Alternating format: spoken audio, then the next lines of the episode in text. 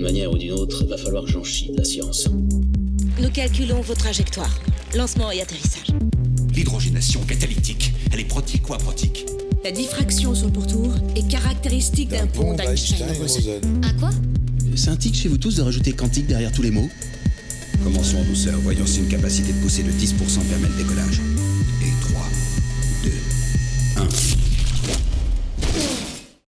Bienvenue dans ce nouvel épisode de Science, Art et Curiosité, le podcast du Mumons. Moi c'est Max et aujourd'hui je serai la voix du Mumons. Et moi c'est Antoine et aujourd'hui j'ai super envie de pouvoir partir explorer l'univers. Oui, mais tu ne le feras pas seul Antoine, car nous avons aujourd'hui un invité. Salut Claude, Bonjour à vous, tu vas bien? En super forme. Alors Antoine, aujourd'hui un, podcast un peu particulier parce que le spécialiste n'a pas nécessairement lu l'œuvre. Enfin, explique-nous un petit peu tout ça avant de parler de l'œuvre en elle-même. Bah, en gros, euh, j'ai lu une œuvre avec euh, grand plaisir, donc j'en parlerai plus tard. Et puis, euh, c'est de la science-fiction, c'est de la bonne science-fiction avec plein de termes plus ou moins compliqués, de choses pas toujours évidentes à comprendre. Et euh, bah, je me suis dit qu'on allait faire appel à notre ou un de nos euh, spécialistes en euh, Science-fiction. science-fictiologie. Et donc voilà, j'ai appelé euh, Claude à l'aide pour. euh, il ne s'appelle pas à l'aide, hein, c'est Claude Sommet. Mais Mon Dieu. et donc je l'ai appelé pour euh, ben, pour expliquer euh, certaines choses parfois un peu un peu compliquées à comprendre dans dans l'œuvre dont nous allons parler. Et on fait ça comme s'il y avait un gros spoil en fait, alors que tout notre éditeur a évidemment vu le titre de l'épisode. Mais c'est pas grave. et donc aujourd'hui nous allons parler de... Nous sommes Bob. Ah, moi alors personnellement je ne l'ai pas lu, donc euh, je serai euh, le béotien dans, dans ce podcast. Je vais intervenir tout le temps, vous le savez, mais euh, en étant complètement vierge puisque je ne l'ai pas lu. Et je ne l'ai pas lu non plus. Ah, Voilà. Et moi, je l'ai lu. Donc, euh, bah, on a les trois rôles le, le béotien, l'expert et le lecteur. alors, de quoi ça parle Antoine? Nous sommes Bob. Alors, Nous sommes Bob, déjà, c'est une série de romans. Euh, donc, pour l'instant, il y en a trois qui sont sortis en, en français et un quatrième qui est sorti euh, l'année passée en anglais, qui n'est pas encore traduit. Ils sont écrits par Denis E. Taylor. C'est édité en français chez Brajlon, qui est une maison d'édition spécialisée dans la SF, la fantasy et le, le fantastique. Donc Taylor, l'auteur, était euh, programmeur informatique, et donc ça se ressent. On a déjà eu un livre hein, sur, euh, sur un programme, enfin, écrit par un programmeur informatique. Vanille et chocolat, dans la saison 1, on en a parlé. Oui, c'est pas tout à fait le même style. Ici, on sent qu'il est programmeur pour tout un tas de choses. On sent qu'il maîtrise bien le sujet de l'informatique. D'accord. On sent que ça le passionne, et tout part un petit peu de là, en fait. Alors, qu'est-ce que ça raconte?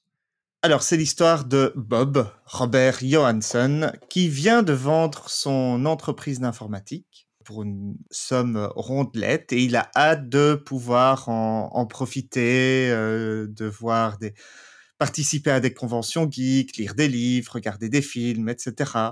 Et euh, bah pas de bol, très très tôt dans l'histoire, donc je ne spoil pas vraiment, hein, c'est sur la quatrième de couverture, il se fait écraser en traversant la rue. C'est coton, ça. Voilà. Alors, heureusement, il a signé un contrat chez Cryo Eterna pour se faire décapiter et congeler la tête, en attendant peut-être que la science trouve une solution pour le ramener à la vie. Voilà. Malheureusement, quand Bob revient à lui, un siècle plus tard, bah, c'est pour découvrir que les congelés n'ont aucun droit, qu'ils appartiennent au gouvernement. Donc il est téléchargé dans un ordinateur et il est pressenti pour devenir euh, une intelligence artificielle aux commandes d'une sonde interstellaire destinée à la recherche de planètes habitables. On pourrait dire quand même que Bob n'a pas beaucoup de chance dans cette histoire. Alors oui et non, t'abordes déjà un petit peu les, les, les questions philo et compagnie. Hein. Ouais. Je te laisse peut-être continuer sur le scénario alors. Bah, après, il, il va partir dans l'espace, évidemment, et il va se passer plein de choses, plein d'aventures. Mais il y a un côté question philosophique importante là-dedans. Et effectivement, une des choses qu'ils disent très tôt dans l'histoire, c'est qu'il y a 80% des cryogénisés, quand euh, ils se réveillent et qu'on leur dit, bah écoutez, vous n'êtes plus humain, vous êtes dans une machine, qui deviennent fous. D'accord. Et il y en a beaucoup qui deviennent fous encore par la suite, etc. Et lui, sa première remarque quand on lui dit euh, bon bah écoutez, euh, votre corps a été détruit, vous avez été téléchargé dans une, une machine, c'est eh, ça veut dire que je suis immortel en fait. Ouais, ce qui est pas faux techniquement. Ce qui est pas faux. Et bah lui a l'avantage de prendre des choses de façon assez positive, même si bah, plusieurs fois il revient sur tous ces questionnements. C'est est-ce que je suis toujours un être humain? Ouais. Est-ce que je suis toujours Bob? Donc Bob va, euh, va devenir une intelligence artificielle. En Oui. tout cas, non. Alors, c'est plus compliqué que ça parce que Oui. j'imagine que Bob, c'est une intelligence humaine transposée dans un ordinateur. dans une machine. Donc en fait, il se comporte exactement comme un humain. À quelques détails près, je peux les donner sans spoiler. Il y a deux grosses choses importantes à mon sens.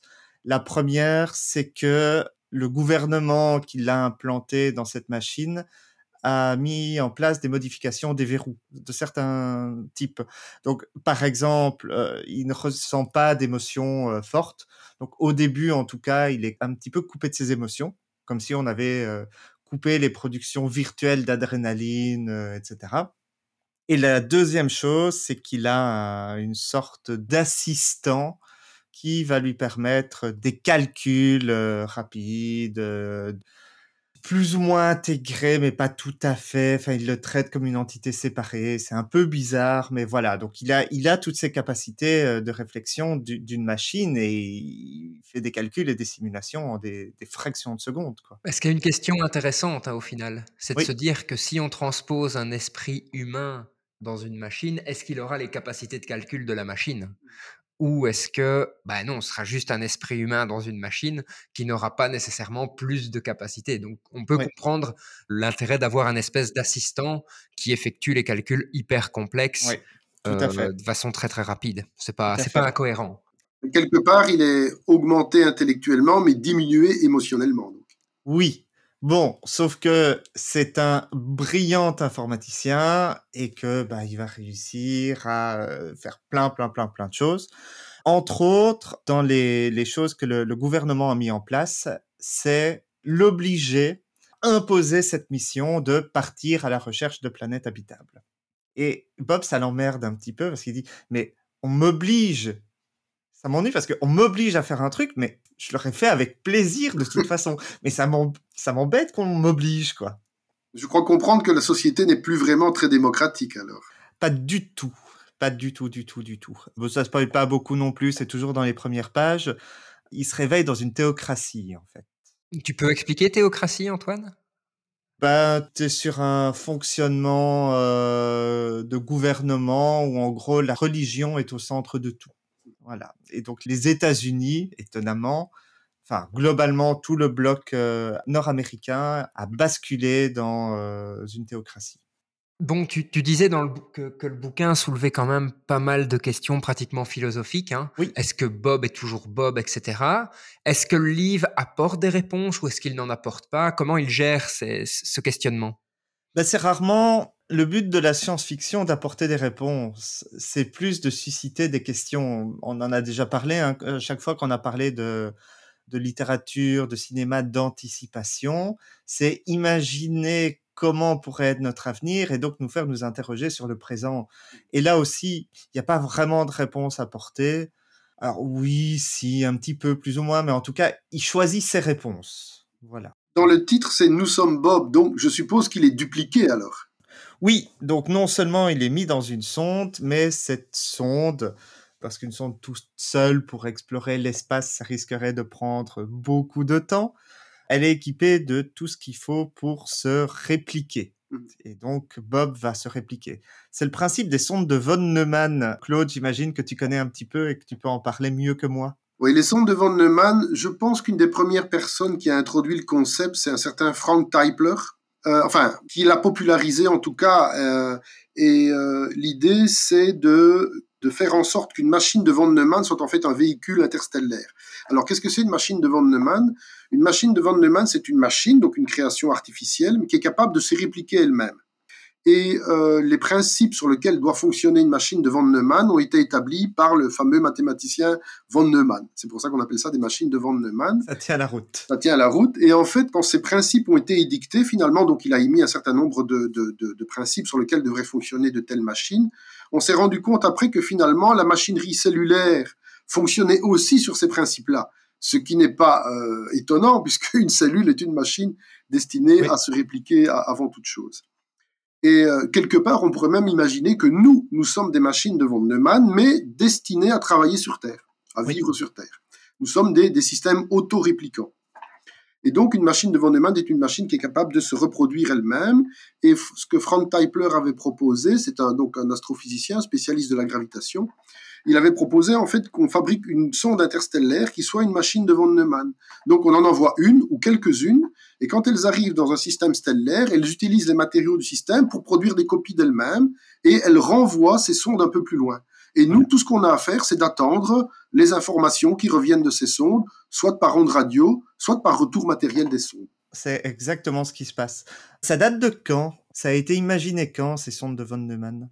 Je crois que le principe euh, avant les années 50 et Frank Teipler, ça doit être euh, l'idée des sondes de von Neumann. Je ne sais plus l'article d'origine, mais ça doit être euh, dans les années 70 ou 80. Ok. Donc ça date déjà d'un certain temps. Ce qui est assez fun ici dans Nous sommes Bob, c'est que Bob, dès le premier chapitre, assiste à une conférence sur les sondes de von Neumann, où le conférencier explique bah, un petit peu le, le- le principe des sondes et euh, dit que bah oui, euh, pour l'instant les sondes de von Neumann c'était très théorique, mais on n'avait pas de moyen d'imaginer comment elles pourraient se répliquer. Et maintenant on en a un. C'est l'impression 3D. Oui, par exemple. oui. Alors, la technologie actuelle est probablement encore euh, trop faible, Oui. et ce ne sera peut-être même jamais possible, mais euh, ça reste en tout cas une, une porte intéressante. Est-ce que c'est un truc courant en, en science-fiction, le fait de faire explorer l'univers à des, des machines ou euh, que l'humain transfère euh, son cerveau à quelque part plutôt que d'utiliser nos, nos frêles coques euh, organiques?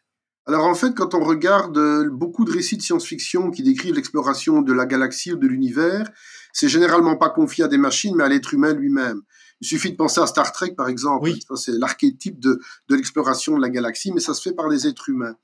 En fait, euh, je connais quelques cas de récits de science-fiction où ce sont des machines qui euh, colonisent l'univers, mais en général, c'est plutôt négatif. Oui, Par exemple, on a la série des Berserkir de Fred Saberhagen, où euh, des machines autoréplicantes ont échappé au contrôle de la race qui les a créées il y a des milliers, voire des millions d'années, et parcourent la galaxie pour détruire toutes les formes de vie biologique. Et l'être humain, évidemment, entre en lutte contre ces machines de von Neumann. logique. Et alors, il y a aussi d'autres récits, le récit, toute une série de romans qui sont intitulés Le cycle du centre galactique de Gregory Benford, où on a la même chose, des machines qui parcourent l'univers pour détruire toute forme de vie intelligente. Certaines races extraterrestres ayant répondu à cette attaque en fusionnant avec des machines pour mieux lutter contre les machines elles-mêmes. Et l'être humain, là-dedans, il, ben, il survit euh, le mieux possible, quoi. C'est-à-dire difficilement. C'est un petit peu un Frankenstein euh, remis, je vais dire, à l'ère galactique, en fait. C'est ça. Donc, une race biologique a créé euh, des, des robots autoréplicants. Ces robots ont échappé à leur contrôle et, puis voilà, c'est la catastrophe. Est-ce qu'on peut considérer aussi que hum, tout ce qui est nanotechnologie euh, se base sur une technologie de Van Neumann Parce que je sais que tout un moment, on parlait de, d'une marée grise, donc le fait que des nanorobots autoréplicants se, multiplient, multiplient, multiplient, jusqu'au moment où ils seraient capables de pratiquement recouvrir, euh, recouvrir le monde. Euh, c'est lié à ça. Oui, ces, robots autoréplicants sont, peuvent être considérés comme des machines de von Neumann. Et c'est ça l'idée, euh, l'idée un peu catastrophiste qui avait été émise, c'est que si on arrive à fabriquer des machines qui sont finalement tellement petites qu'elles vont en pratique échapper à tout contrôle, hein, Oui. des machines qui échappent à tout contrôle toutes petites, bah, on est confronté à ça pour Oui. le moment, ça s'appelle des virus. Euh, sauf que ceux-là, ils sont fabriqués euh, artificiellement et ne reposent pas spécialement sur des matériaux biologiques. Mais donc, c'est le même principe. Ce sont des machines autoréplicantes, tellement petites qu'elles peuvent échapper à tout contrôle, se répliquer en utilisant toute matière qu'elles trouvent dans l'environnement et avoir une réplication, mais vraiment euh, sans limite, quitte à, dévorer la, la planète sur laquelle elles se trouvent, pour, dans le seul but de s'autorépliquer finalement. Toujours sur le principe des réplicants, et ils s'appellent les réplicateurs, vu que je parlais plutôt de, de Stargate. Hmm. Euh, ça fait partie des races dans Stargate, et c'est une race, enfin une, oui, une race, une espèce qui a été créée par des êtres vivants et qui se réplique, qui se réplique. D'ailleurs, c'est marrant parce que justement, vu que vous parlez de ça, à un moment, ils se retrouvent, tous les réplicateurs se retrouvent sur une planète qui est prise dans euh, le champ gravitationnel d'un trou noir, et donc le temps s'écoule plus rapidement qu'à l'extérieur, et ils finissent effectivement par euh, transformer totalement la, la planète. Quoi. Mmh, mmh. Donc je ne sais plus où on, en, où on en était. Mais on avait parlé des sondes Van, de, de Van Neumann. Oui. On avait parlé de quelques séries de SF qui utilisaient ces sondes de, de Van Neumann. Bah, je pense qu'on peut passer peut-être à un autre thème qui est abordé dans, dans le livre, qui est euh, le scan donc de, de Bob et euh, sa transformation informatique, c'est-à-dire Ouais. que Bob devient, enfin, l'esprit de Bob est sauvegardé sur sur une machine, un ordinateur. Ouais. Et donc surtout, il, se fait, bah, il commence par se faire couper la tête et, et congeler. Ça, si je dis pas de bêtises, Maxime, c'est quelque chose qui, qui se fait déjà. Oui, c'est quel... on, pourrait en rigoler, mais c'est quelque chose qui, qui se fait déjà. Donc, il y a une, une start-up américaine qui s'appelle Nectom, qui euh, propose à ses clients en fait de, se faire congeler le, le cerveau euh, dans de l'azote liquide pour pouvoir être sauvegardé une fois que ce sera possible. Sauf que pour faire cela, bien entendu, c'est létal. hein. Donc, euh, il l'indique, hein, la procédure est 100% létale. On va devoir vous enlever votre cerveau de la boîte crânienne et le congeler dans un réceptacle particulier afin d'être sûr que quand la technologie soit disponible, votre cerveau pourra être sauvegardé. Alors, bien entendu, on peut en rigoler, mais ça montre un espèce de courant de pensée qui se développe dans la Silicon Valley. On le sait, la, Silicon Valley est quand même assez euh, férue de ce qu'on appelle le transhumanisme, donc l'homme augmenté. Alors la sauvegarde de l'esprit humain, ça fait partie du transhumanisme. C'est une espèce de d'extrême dans le transhumanisme où on extrait, on sépare complètement l'esprit humain du corps et on vient le placer ben, soit dans, une, unité, une purement robotique, un ordinateur, etc. On le sait aussi, Elon Musk travaille beaucoup sur un projet qu'on appelle Neuralink, où l'objectif c'est de créer un interface humain-machine extrêmement performant. Donc directement par la pensée, l'humain peut activer euh, la machine. On sait que derrière ce projet Neuralink, Elon Musk a aussi des idées de euh, sauvegarde de l'esprit humain. Et je vais dire, un des grands gourous de la technologie, de la, Silicon Valley, donc Ray Kurzweil, qui a été euh, recruté d'ailleurs par Google et qui a écrit un livre dont on a déjà parlé dans le podcast sur Ghost in the Shell, hein, Humanité 2.0, parle aussi beaucoup dans ses ouvrages de euh, cette singularité technologique où l'homme pourrait complètement se débarrasser de son enveloppe physique et devenir euh, partie intégrante d'un ordinateur. Et euh, ben, on, on, connaît des séries hein, de, ce type-là où, par exemple, Altered Carbone, livre et à la fois série sur Netflix, où en fait le cerveau humain ne tient plus nécessairement dans le cerveau, mais bien dans un petit disque cervical, donc qui se place dans le cou, et on peut changer pratiquement à volonté d'enveloppe corporelle si on a l'argent pour le faire. Il y a toujours aussi cette idée de sauvegarder l'esprit humain dans le cloud. Ça, c'est quelque chose qui revient aussi beaucoup. Dans Bob, de ce que je comprends, il est sauvegardé sur une machine. Enfin, on le transpose oui. sur une machine. Pas mal de personnes parlent pratiquement de sauvegarder dans un cloud l'esprit humain. Après, pour... tu es dans le cloud, bah, le, ton cloud, c'est des machines. Donc, tu es, quelque non. part. Non, non. L'intérêt de sauvegarder dans le cloud, c'est tu peux te mettre sur une machine, te désinstaller d'une machine et te remettre sur une autre machine. Oui, ben, si tu veux, dans Nous sommes Bob, c'est un peu ça. D'accord. Ah, ok. Donc voilà, voilà. ça c'est. Euh, on en est très très loin. Hein. Ray Kurzweil, il dit que d'ici une centaine d'années, on devrait pouvoir le faire. En termes technologiques, ça devrait être euh, possible. Bon, on l'a dit hein, dans le podcast de Ghost in the Shell, le gars a l'air de rarement se tromper sur tout ce qui est technologique. Hein. Donc c'est, il est vraiment euh, pris par de nombreuses personnes pour quelqu'un qui arrive à, je vais pas dire prédire le futur parce que, en tout cas, à anticiper ce qui pourrait se passer en analysant la situation actuelle. Et donc, qui sait? Une question qui est rarement abordée dans, dans tous ces problèmes-là, c'est on parle de télécharger euh, oui. l'esprit. Il n'est pas tout à fait sûr que ce soit un téléchargement qui se produise, mais plutôt une copie. Oui. Alors, dans, dans, ce cas-là, si c'est une copie, c'est un peu gênant en termes d'immortalité, parce que bien sûr, euh, vous avez une copie de vous-même qui survit à votre propre mort, mais vous mourrez quand même. Eh bien... Et donc, c'est un autre qui a tous vos souvenirs et votre personnalité qui continue. Mais votre personnalité s'arrête en tant que telle et vous mourrez réellement. Oui, mais pour celui qui est copié, ça ne fait pas de différence. Alors, la copie, elle ne se rend pas compte. Voilà. Et c'est un nouvel individu euh, parce qu'il a tous les souvenirs de l'autre. Mais celui qui meurt ne se rend pas compte non plus, puisqu'une fois qu'il est mort, il s'en rend plus compte. La question est posée dans Nous sommes Bob. Et effectivement, à un moment, il fait Mais, mais attendez, mais je suis mort alors Oui, on peut se poser là vraiment la question. Oui, oui tout à fait. La question se pose. Oui. Bon, c'est parce qu'on ne sait pas encore exactement ce qu'est la conscience, ni comment elle fonctionne aussi. Oui. C'est évidemment ça le problème. Dans Altered Carbone, le, le thème est bien traité puisqu'en fait, les, les, plus riches peuvent sauvegarder leur esprit toutes les 24 heures.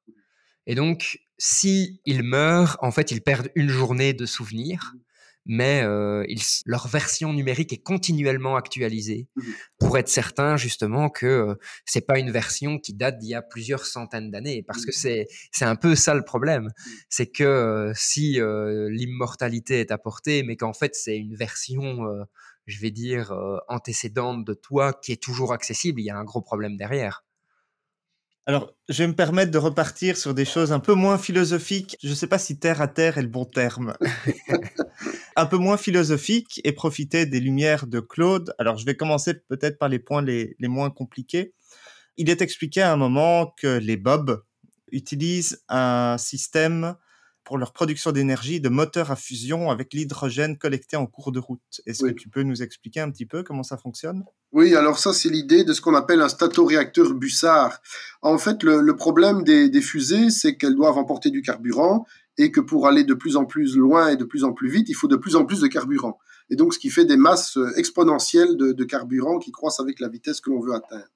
Et donc, l'idée du, du physicien Robert Bussard, ça a été de se dire, mais dans le fond, la solution est très simple, n'emportons pas de carburant. Prenons-le dans l'espace. Parce que l'espace, bien sûr, on parle toujours du vide, mais il n'est pas complètement vide. Il y a des protons, il y a des atomes d'hydrogène. Et donc, l'idée du statoréacteur Bussard, c'est de mettre à l'avant du vaisseau spatial un grand collecteur magnétique qui va pouvoir collecter les protons qui se trouvent dans le milieu interstellaire, les envoyer dans un réacteur à fusion thermonucléaire où on va refaire la réaction qui alimente le, le Soleil en énergie. Et ça, ça va fournir l'énergie et la propulsion du véhicule spatial. On est dans le 100% théorique là ou on est dans quelque chose qui pourrait fonctionner? Alors, théoriquement, ça peut fonctionner. En pratique, c'est beaucoup plus compliqué que ça. Il y a plusieurs raisons, euh, en, en, partie parce que, euh, d'abord, dans le milieu interstellaire, c'est pas toujours des protons qu'il y a, mais de l'hydrogène. Oui. L'hydrogène est neutre, donc il peut pas être capturé par un champ magnétique. Donc il faut ioniser la matière qui se trouve devant, ce qui est compliqué. En plus, la réaction de fusion thermonucléaire qu'on propose, c'est de faire fusionner des protons. Le problème, c'est que la réaction de fusion proton-proton est extraordinairement lente et peu productive, peu efficace. Et donc, c'est extrêmement difficile, quoi. C'est extrêmement difficile. Donc, il faudrait capturer d'autres choses, comme par exemple de l'hélium, mais l'hélium, il y en a beaucoup, beaucoup moins dans, dans l'univers que l'hydrogène.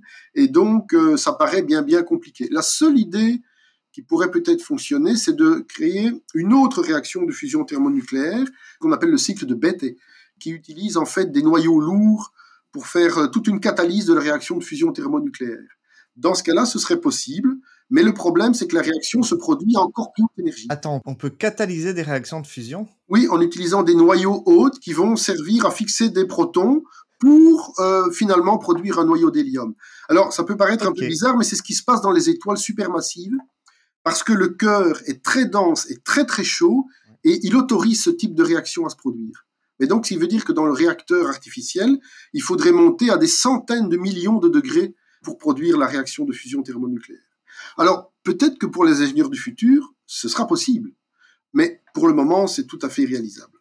Ok, alors il utilise ça pour produire de l'énergie, et l'énergie qu'il produit, il l'utilise pour alimenter un système de propulsion par distorsion de l'espace. Ah, ça c'est beaucoup plus spéculatif. non, ça c'est beaucoup. Ça, on, on, se rapproche plutôt de Star Trek, alors je suppose. Oui. Donc l'idée, c'est de voyager plus vite que la vitesse de la lumière dans le vide. Euh, ben, en fait, il reste limité à la vitesse de la lumière. Ah oui, alors un peu moins irréaliste, on va dire. Mais je ne sais pas quel est, quel est le processus qui est proposé alors.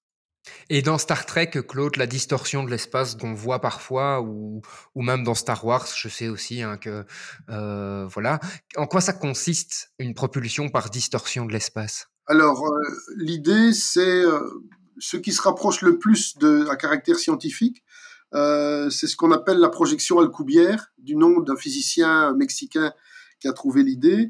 L'idée, en fait, c'est de modifier la structure de l'espace devant soi pour la contracter et la dilater derrière soi. Et donc, en fait, on ne se déplace pas, mais c'est l'espace qui se contracte ou qui se dilate. Après, on arrête la contraction et la dilatation, l'espace reprend ses dimensions normales, mais vous avez été évidemment déplacé avec l'espace beaucoup, beaucoup plus loin. Alors, le problème, c'est que pour euh, tordre l'espace de cette manière-là, il faudrait ce qu'on appelle des énergies négatives. Et ça, bon. C'est compliqué. Même si c'est pas interdit vraiment par les lois de la physique, on ne connaît rien dans notre univers qui permette de le faire. Ça risque de pas être simple.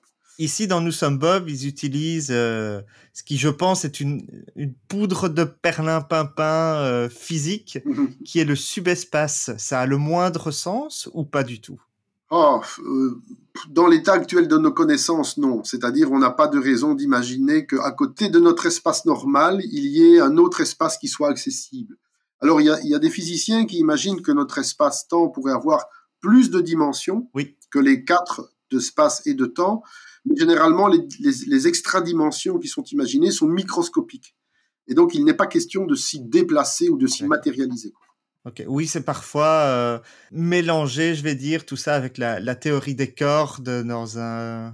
Oui, et comme cette théorie n'est pas encore achevée ni bien construite, bah, on peut lui faire dire beaucoup de choses. C'est ça. Oh, la mécanique quantique aussi, hein. on y reviendra. On y Oui. reviendra. On y reviendra, on y reviendra. Alors, vas-y Max, je sens que tu as une question. C'est pas que j'ai une question, c'est juste pour rappeler. Donc là, on a parlé en gros pour l'instant des sondes de Van Neumann, on a parlé du scan du cerveau humain, des moteurs à fusion et de la propulsion par distorsion de l'espace. De ce que tu m'as expliqué en off aussi, Antoine, eh bien, on parle de distorsion temporelle dans Nous sommes Bob. Donc, bah, très vite, Bob ne va pas rester tout seul, il va se cloner, ces clones vont créer des clones, etc. Et ils vont avoir besoin de discuter entre eux. Donc ça, c'est déjà une chose. Et deuxième, c'est que bah, très vite, ils décident de mettre cap sur euh, Epsilon Eridani, qui est Claude, Euh, à 10 années-lumière d'ici, si je pense bien. et donc qui est une étoile de la constellation Eridani, c'est l'Éridan. Oui, sais plus que c'est. C'est une constellation de l'hémisphère sud, je pense. ça doit être ça. Oui. Je ne suis pas un grand spécialiste de la, des constellations. Euh, c'est Euh, une étoile qui est située à 10,5 années-lumière de la Terre. c'est ça. Et donc, il dit, ben voilà, d'après ses spécifications, le vaisseau pouvait poursuivre sa route indéfiniment à 2G sans effet nocif, Mm. ce qui ferait atteindre l'étoile cible en un peu plus de 11 ans. Et puis un peu plus tard dans le texte, il parle de trois années à bord du vaisseau. C'est-à-dire, effectivement, quand on commence à accélérer à ce taux-là, en moins de, de quelques mois, euh, en six mois sans doute, on doit atteindre une vitesse proche de celle de la lumière. Après, évidemment, toute accélération va continuellement rapprocher la vitesse du vaisseau de la lumière, mais sans jamais ni l'atteindre ni la dépasser. Seulement, plus on va vite, plus les effets de dilatation du temps se mettent euh, à jouer. Et donc, euh, j'ai fait, comme tu m'en avais parlé un petit Oui. peu avant, j'ai fait le petit calcul. Si tu accélères à 2G continuellement, donc tu Mhm. fais le voyage aller en accélérant, puis à mi-parcours, tu décélères pour arriver avec une vitesse nulle sur l'objectif. Eh Bien, tu mets à peu près euh, 11 ans et demi pour atteindre euh, Epsilon Eridani en temps terrien. Donc les calculs tiennent la route. Ah oui, c'est ça. Et, mais tu ne mets que 3 ans à bord, effectivement, à cause du Excellent. phénomène de dilatation du temps.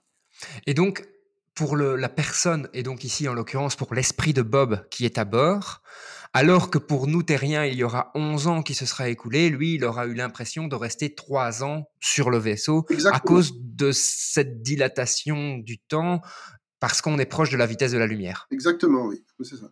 On en parlait déjà un petit peu en off. Je vois, je vois bien un petit peu les équations qui sont derrière. C'est, en tout cas, quand on reste sur la relativité restreinte, c'est pas encore trop difficile à calculer. Mais pourquoi, pourquoi le, le temps n'est pas pareil à l'intérieur et à l'extérieur du vaisseau? Alors, parce que c'est comme ça, na.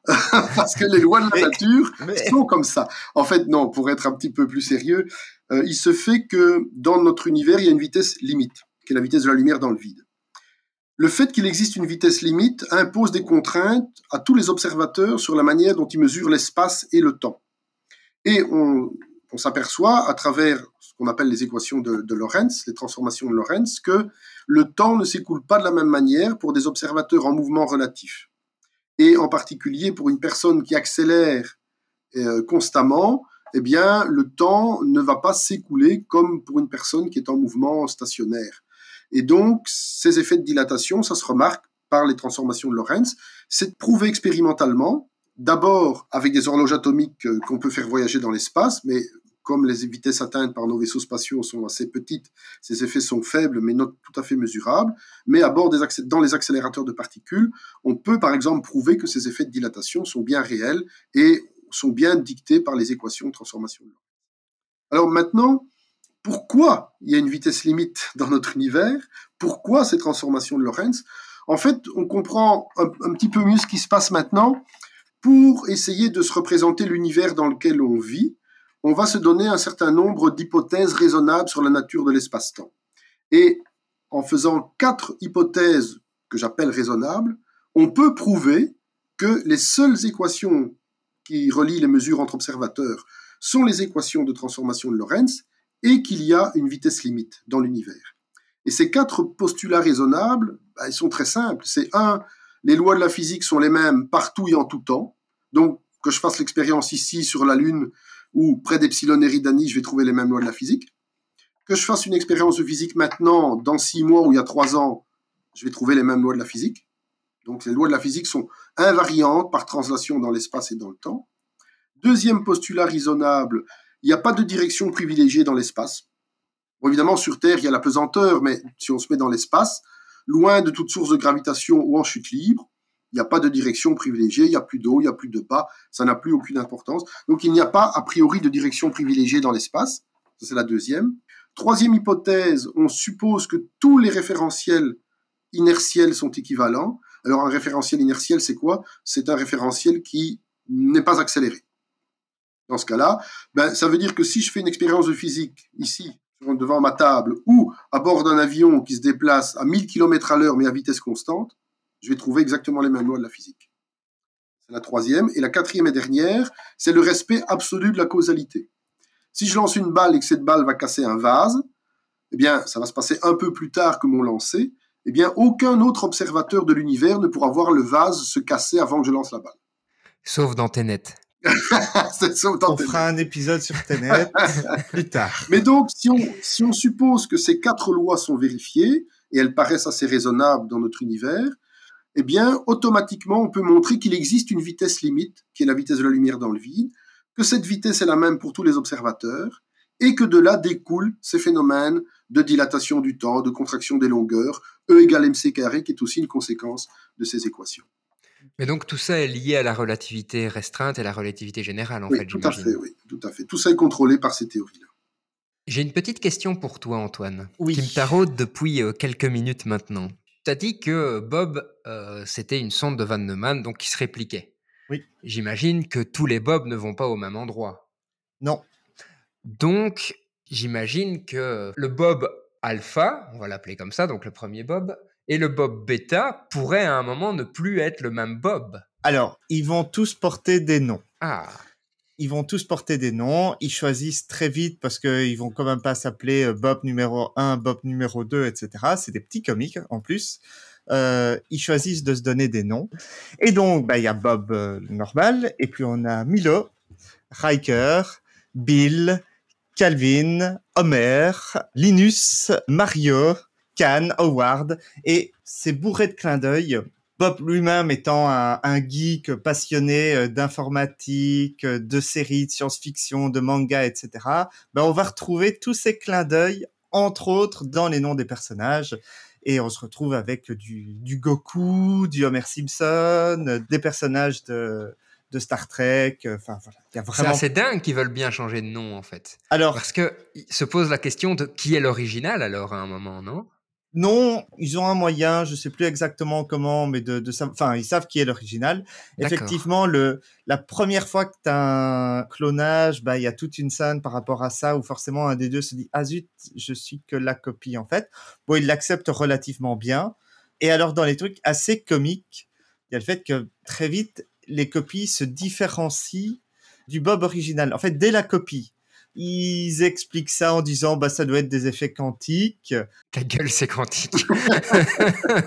mais qui, d'un point de vue du récit, est intéressant parce que tu te retrouves au moins non pas avec un seul personnage. Alors, il y a d'autres personnages vivants. Il n'y a pas que Bob, mais même les différents Bob, ils finissent tous avec leur personnalité propre. C'est pas illogique, hein, puisqu'ils ont chacun leur propre expérience de vie qui les différencie, ne serait-ce que ça. Oui, sauf que dès le clonage, en fait. comme s'il y avait une volonté de les différencier à un moment, en fait. C'est ça. Dès qu'ils sont clonés, bah, ils se disent, ah bah, c'est bizarre quand même que dès le clonage, il y ait des différences, alors que leur vécu est le même. Mm. Mais voilà. Je pense que c'est principalement pour des questions euh, narratives mm. euh, que scientifiques. Peut-être que la réponse sera donnée dans le tome 4. Peut-être. Je ne sais pas. Par contre, ça me donne vraiment envie de les lire. Hein. On fera la question à qui on conseillerait l'œuvre plus tard, mais il faut, il faut absolument le, absolument le lire. Et donc, est-ce que c'est euh, Bob, Bill, Goku, euh, Homer continuent à communiquer ou alors, une fois qu'ils sont clonés, ils restent complètement indépendants? Alors, ils continuent à communiquer, c'est pas un gros spoil, dans un premier temps avec les contraintes physiques euh, de la vitesse de la lumière. Oui, voilà. évidemment. Oui. Donc, tant qu'ils sont relativement proches l'un de l'autre, ils peuvent communiquer en direct.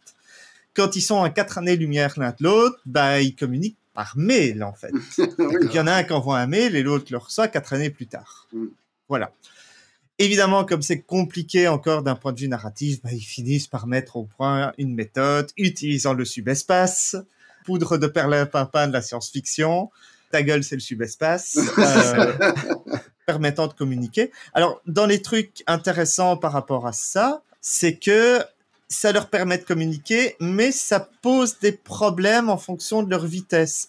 Donc, par exemple, à un moment, j'ai noté ça, euh, il parle d'un groupe, et il dit ce dernier groupe serait injoignable encore à peu près un mois, leur taux relativiste étant trop élevé pour l'interfaçage en réalité virtuelle. Et à un autre moment, si je garde une vitesse inférieure à 0,75 C, mon taux ne sera pas suffisamment élevé pour empêcher la réalité virtuelle. Au pis-aller, tu me trouveras un peu groggy. Donc, ils savent s'interfacer. Euh, Bob s'est créé une réalité virtuelle. Ils savent se mettre ensemble dans les réalités virtuelles. Mais s'il y en a un qui va trop vite par rapport à l'autre, euh, ces effets de dilatation temporelle posent problème, en fait.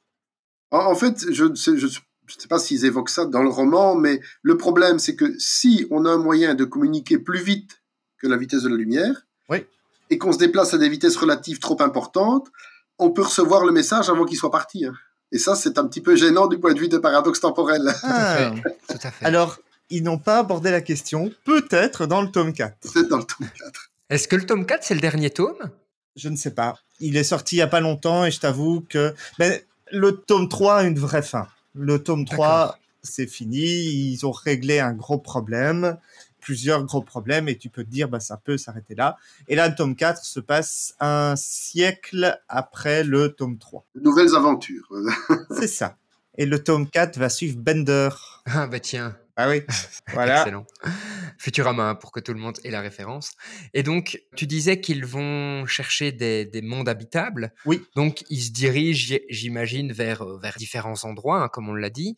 Mais euh, comment ils sélectionnent ces endroits? Est-ce que c'est par rapport aux étoiles? Enfin, Est-ce qu'ils parlent des zones habitables? Je sais Oui, il y a plein de choses. Il va pas être tout seul dans, dans l'espace, donc ça, c'est une contrainte. Il y a la contrainte des distances mais il y a effectivement les, types d'étoiles. Alors c'est quelque chose que je connais très très très très mal. Donc Claude, j'ai encore un extrait euh, pour toi. Donc euh, ici il dit voilà, en attendant j'étais là à Epsilon Indy à 14 années-lumière d'Epsilon Eridani où Bill s'était établi, mais seulement à 11 années-lumière de la Terre. Cela en faisait une cible raisonnable si ce n'était prioritaire pour des sondes. Étoile de type K, elle était plus froide et plus petite que Sol, et s'il existait des planètes habitables, elles se trouveraient plus près de l'astre, pardon, et leur rotation serait fort probablement synchrone. C'est quoi ces histoires d'étoiles de type K? Alors il y a plusieurs types d'étoiles qui sont caractérisées essentiellement par leur température, et leur température elle est liée à leur masse en fait. Quand elles sont, sont des étoiles très peu massives, eh bien elles sont relativement froides et plutôt de type rouge. Quand elles sont moyennes, petites, moyennes, elles sont de type euh, solaire, elles sont plutôt jaunes, blanches. Et quand elles sont beaucoup plus massives, là, elles peuvent être bleues et beaucoup, beaucoup plus chaudes. Voilà, je fais une parenthèse parce qu'il y, y, a un truc très bizarre dans la réalité physique par rapport à ce dont nous avons l'habitude. Le bleu est chaud et le rouge est froid. Exactement, ce n'est pas comme les robinets, c'est tout à fait différent. Et en fait, il y a plusieurs types d'étoiles liées. Euh, alors, pour retenir les, les types d'étoiles, il suffit de retenir cette petite phrase Oh, be a fine girl, kiss me. Donc, O, B, etc. Et nous, notre étoile est de classe G, en fait. D'accord. Et donc une étoile de, type K, oui, bah c'est écrit de toute façon plus froide et plus petite que le Soleil. L'avantage des petites étoiles, c'est qu'elles vivent plus longtemps que les étoiles très massives. Une étoile très massive peut vivre quelques dizaines de millions d'années. Une étoile très froide peut vivre au moins une centaine de milliards d'années. Notre Soleil, c'est 10 milliards à peu près. Et donc, effectivement, ben, il se pose la question, et ça fait partie des sujets à aborder, euh, de la zone d'habitabilité, de tiens, à tel endroit, il y a une géante gazeuse, c'est plutôt bien parce que ça a tendance à, à stabiliser les, les, orbites des planètes, euh, les, les, durées de vie, etc. En fait, il y a énormément de sujets qui sont abordés dans Nous sommes Bob, souvent survolés, mais c'est ça qui en fait un petit peu cet épisode intéressant aussi, vu qu'on peut les, les creuser un, un, petit peu. Oui, dans ce type de bouquin, ce qui peut être intéressant, c'est que justement, ça donne des notions et après, si on veut aller oui. se renseigner, on peut aller un petit peu à droite, à gauche, voir de quoi ça parle, euh, qu'est-ce que ça permet, euh, est-ce que ça existe, euh, est-ce que c'est une technologie complètement fantaisiste, etc. Tout à fait. Mais donc, si je comprends bien, le but de Bob à l'origine, c'est d'ouvrir la voie de la colonisation humaine. Alors, le but de Bob à l'origine, c'est que c'est un grand curieux et qui veut explorer l'univers, mais effectivement, va se poser très vite la question de la colonisation humaine et de la recherche de planètes euh, habitables, voire habitées. Parce que envoyer une intelligence artificielle dans l'espace, c'est déjà pas facile. Oui. Mais envoyer des êtres humains pour un voyage interstellaire, c'est incroyablement beaucoup plus complexe. Oui, tout à fait. Et je ne me souviens plus comment, la... si ma mémoire est bonne, il met au point une sorte de stase, je sais plus comment. Il y avait une, une idée originale qui avait été développée par Clark dans un de ses romans, Les Chants de la Terre lointaine. Euh, L'idée, c'est que on envoie des sondes robots vers les planètes habitables, et en fait, euh, on recrée les êtres humains par chimie à partir ah oui. de leur code ADN, tout simplement entre guillemets. On a une première génération qui naît dans des couveuses artificielles, et puis après, euh, qui sont élevées par des intelligences artificielles. Et puis, une fois que la première génération a démarré, ben, tout reprend normalement. Quoi. On est presque sur quelque chose de faisable, hein, là, avec nos moyens actuels. En fait, on peut se demander si ce ne serait pas plus facile d'envoyer des intelligences artificielles capables de recréer par chimie très évoluée des êtres humains, plutôt que d'envoyer directement des êtres humains dans, dans, dans l'espace. Petite parenthèse dans Horizon Zero Dawn. Je fais toujours référence à notre saison. Ouais, hein. ouais. J'aime bien, tu sais bien, Antoine. Dans Horizon Zero Dawn, c'est exactement ce qui se passe, sauf qu'on est sur Terre. Donc la Terre est complètement détruite, mais ils ont construit des bunkers souterrains où euh, les humains vont être recréés chimiquement, en tout cas les premières générations, être élevés par des intelligences artificielles et pouvoir recoloniser la Terre pour se répandre.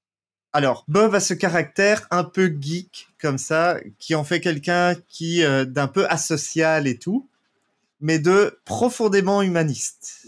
Et donc, il y a des raisons pour lesquelles il va euh, déplacer des êtres humains sur de nouvelles colonies, et ça fait partie des, des sujets très, très, très, très, très importants des bouquins. C'est un très gros morceau. Et j'ai une question. Bob, il regrette son corps parfois? Oui.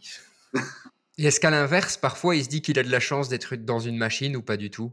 Oui aussi. Il y a vraiment de tout. Surtout que bah, il y a plusieurs Bob. Ouais. Et donc chacun va avoir ses vécus euh, différents. Certains vont partir réellement explorer l'univers, d'autres vont parfois s'installer autour d'une planète. Certains vont faire un peu euh, s'occuper de la Terre, des humains, etc. Donc il y a de la terraformation, il y a vraiment plein de choses. Et c'est tout l'intérêt d'avoir ce personnage qui se multiplie. C'est que, ah, un nouveau Bob. Bon, bah, un nouveau Bob, hop, on explore euh, un nouveau pan de la science-fiction.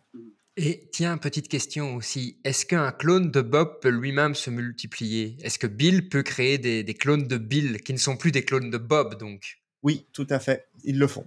D'accord. Et donc j'imagine aussi que quand Bill se duplique, c'est un nouveau Bill modifié un petit peu, qui n'a pas euh, les mêmes caractères, etc., qui apparaît. Exactement.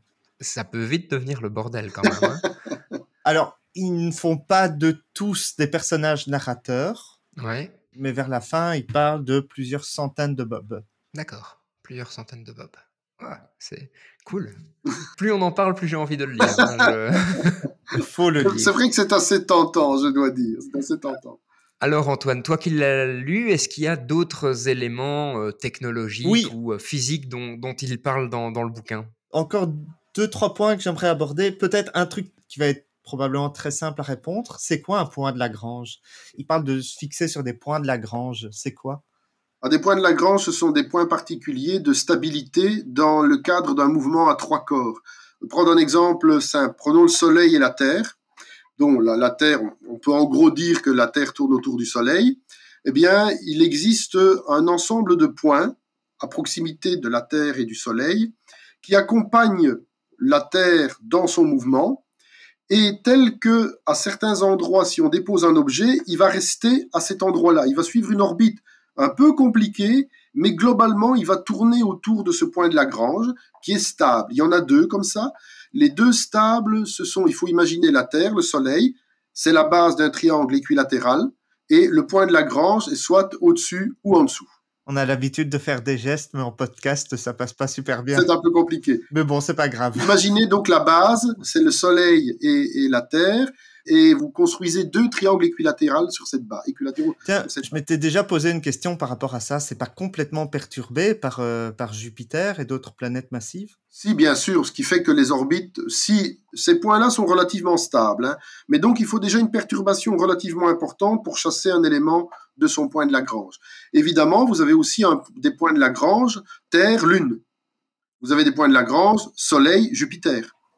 Et donc, par exemple, sur l'orbite de Jupiter, en avance et en arrière, vous avez des astéroïdes qui sont là piégés et qui, qui ont des orbites un peu compliquées et qui suivent Jupiter dans son mouvement autour du Soleil. Est-ce qu'on met des sondes, nous, au niveau des points de Lagrange? Oui, on a déjà mis des sondes au niveau du point de Lagrange, Terre-Soleil, je pense.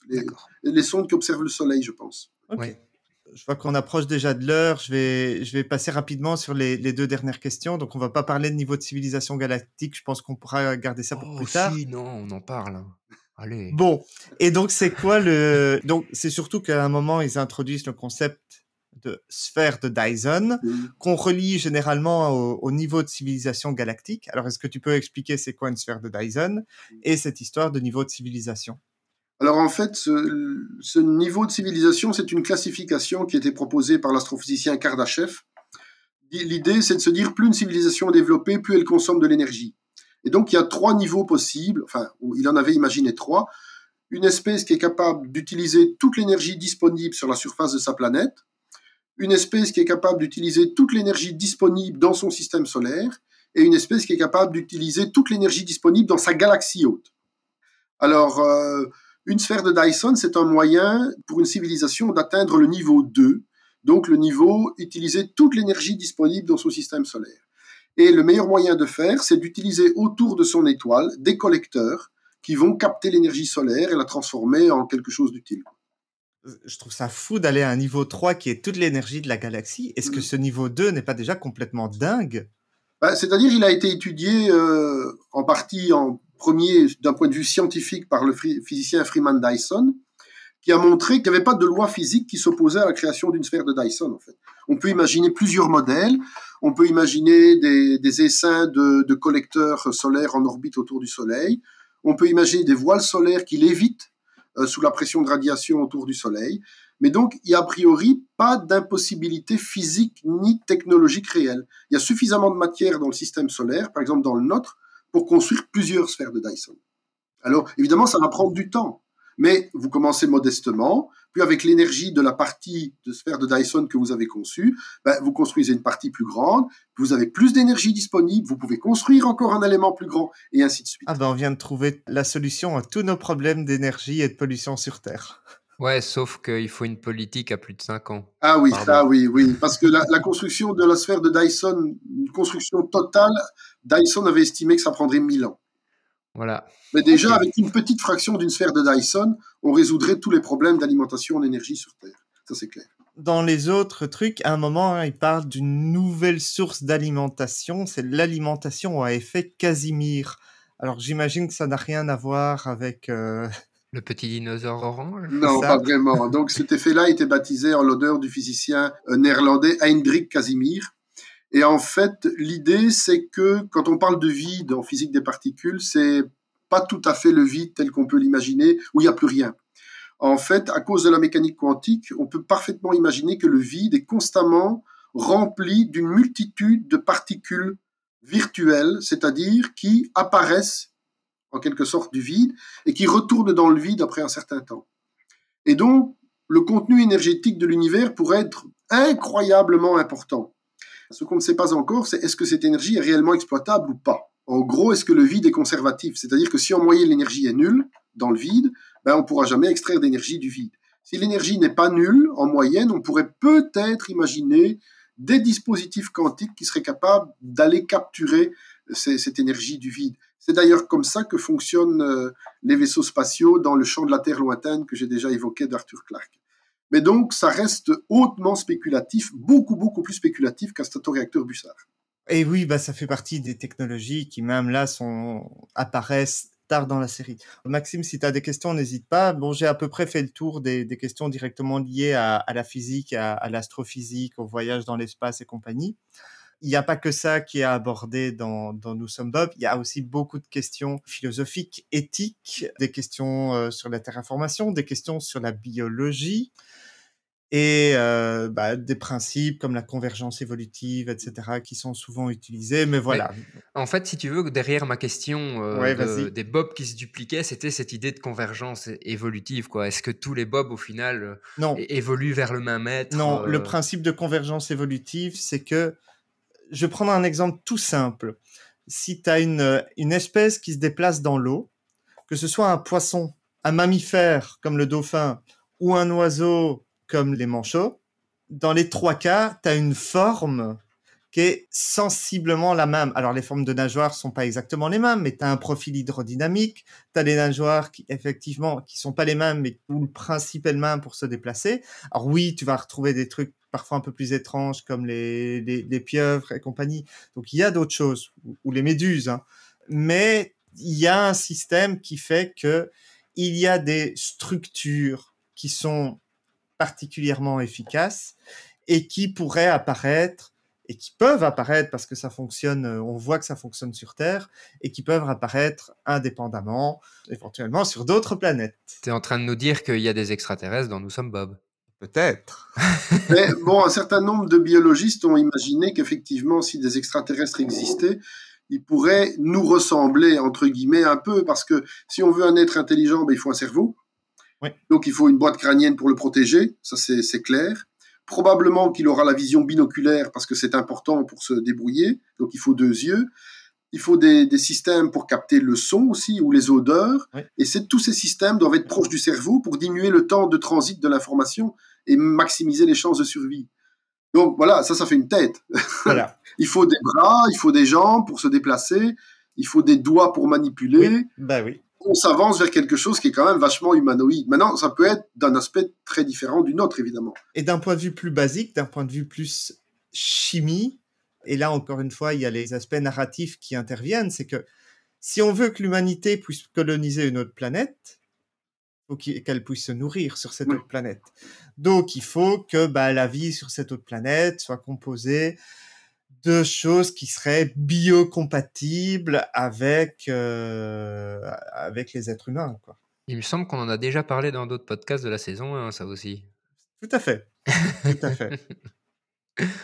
En fait, c'est l'épisode où je fais référence à la saison 1 pour pousser nos auditeurs à aller écouter la saison 1 pour ceux qui ne l'ont pas encore fait. On a fait des chouettes choses dans la saison 1, mais je crois qu'on a fait des encore plus chouettes choses dans la saison 2. J'espère en tout cas. Alors, question un petit peu fatidique, Antoine. À qui conseillerais-tu cette heure? Et je suis certain que tu vas dire à tout le monde. À, à- à- à- à tout le monde euh, Alors, oui et non. En fait, euh, Nous sommes Bob, c'est un peu bizarre parce que c'est à la fois hyper grand public pour de la science-fiction et très très geek. tu peux avoir plusieurs niveaux de lecture en fait, j'imagine. Oui, donc pour le côté grand public, ben en fait l'histoire, déjà c'est l'écriture est euh, simple, c'est très facile à lire. On n'est pas sur, euh, je sais pas, euh, du Alain Damasio avec tout le bien que je pense d'Alain Damasio, mais qui est pas toujours évident à lire. Parfois c'est rude. Voilà. Là, ça se lit tout seul. Les différentes aventures péripéties sont, sont variées. Il n'y a pas que de la science. On va avoir des questions, euh, des questions philosophiques, des questions d'amour. On va, enfin, il y a vraiment plein de choses. On n'est pas dans de la science-fiction que j'appellerais prise de tête je conseillerais pas. Je l'ai lu suite à un conseil de Claude après une conférence Rendez-vous avec Rama. Rendez-vous avec Rama n'est pas un livre de science-fiction que je conseillerais à n'importe qui. Il y a quand même tout un chapitre où il monte juste un escalier. Oui. Hein mais, euh, mais quel escalier? Quel escalier, effectivement. Non, ici, je vais pas dire qu'on est sur du Star Wars, mais presque, c'est vraiment grand public de ce côté-là. Je crois comprendre qu'il y a de l'humour là-dedans. Il y a beaucoup d'humour. Parce que la science-fiction humoristique, c'est pas courant. Hein. Alors, il y a de l'humour, mais c'est pas de la, science-fiction parodique. Hmm. Le personnage a beaucoup d'humour et donc ça, ça va générer euh, pas mal de, de, situations intéressantes et compagnie et de petites blagues, mais c'est pas de la parodie, c'est pas du hmm. Terry Pratchett. Et d'un autre côté, c'est geek. Ça reste très geek parce que bah, le personnage euh, principal, c'est un informaticien, il est fan de comics, il est fan de SF, c'est bourré de clins d'œil, etc. Donc, je serais tenté de dire, si vous aimez un petit peu tout cet univers geek, mais que vous êtes un peu frileux à lire de la SF parce que la SF c'est compliqué, allez-y, c'est de la SF pas compliqué. Euh, si c'est pas trop votre truc, que vous êtes curieux, que vous avez envie d'essayer de la SF une fois, bah, commencez par Nous sommes Bob. Et franchement, c'est très, très, très accessible. Pas pour tout le monde, mais pour pas mal de monde. On a une petite blague entre nous, hein, Claude, c'est parce qu'en fait, euh, j'ai tendance à souvent dire que l'œuvre que je propose est pour tout le monde. Et Antoine n'accepte pas ça. Et, et, voilà. Mais Max fait ça avec des trucs ultra geeks. alors qu'ici, non, ça va. Ça va. Alors, on peut quitter nos auditeurs euh, sur ce point-là. On vous dit déjà au revoir à la semaine prochaine pour un nouveau podcast. Claude, merci beaucoup de nous avoir euh, rejoints pour discuter un petit peu de, de Nous sommes Bob. Mais c'est toujours avec plaisir. Et Antoine, je te laisse terminer sur la citation. Et je compte sur vous deux pour les lire, hein, surtout. Oui, carrément. promis, carrément. promis, promis. Et donc, euh, auditeur, si tu as lu Nous sommes Bob, n'hésite pas à, commenter. Et puis, si tu ne l'as pas lu et que ce podcast te décide à le lire, ben, n'hésite pas à nous faire savoir si cet épisode t'a aidé à comprendre certains des passages les plus obscurs des romans. Et donc, la citation, qui est une citation tirée de Nous sommes Bob, évidemment. Dès qu'on invoque les effets quantiques, euh, ce qu'on ne sait plus quoi dire. Ça signifie simplement qu'on ne sait pas. Ça équivaut de façon plus polie à notre ta gueule, c'est quantique en fait. Exactement. Bonne journée à tous et à très bientôt. Au revoir. Au revoir. Tu viens d'écouter un épisode du podcast du Mumons. Si cet épisode t'a plu, deviens notre ambassadeur et fais-le découvrir autour de toi.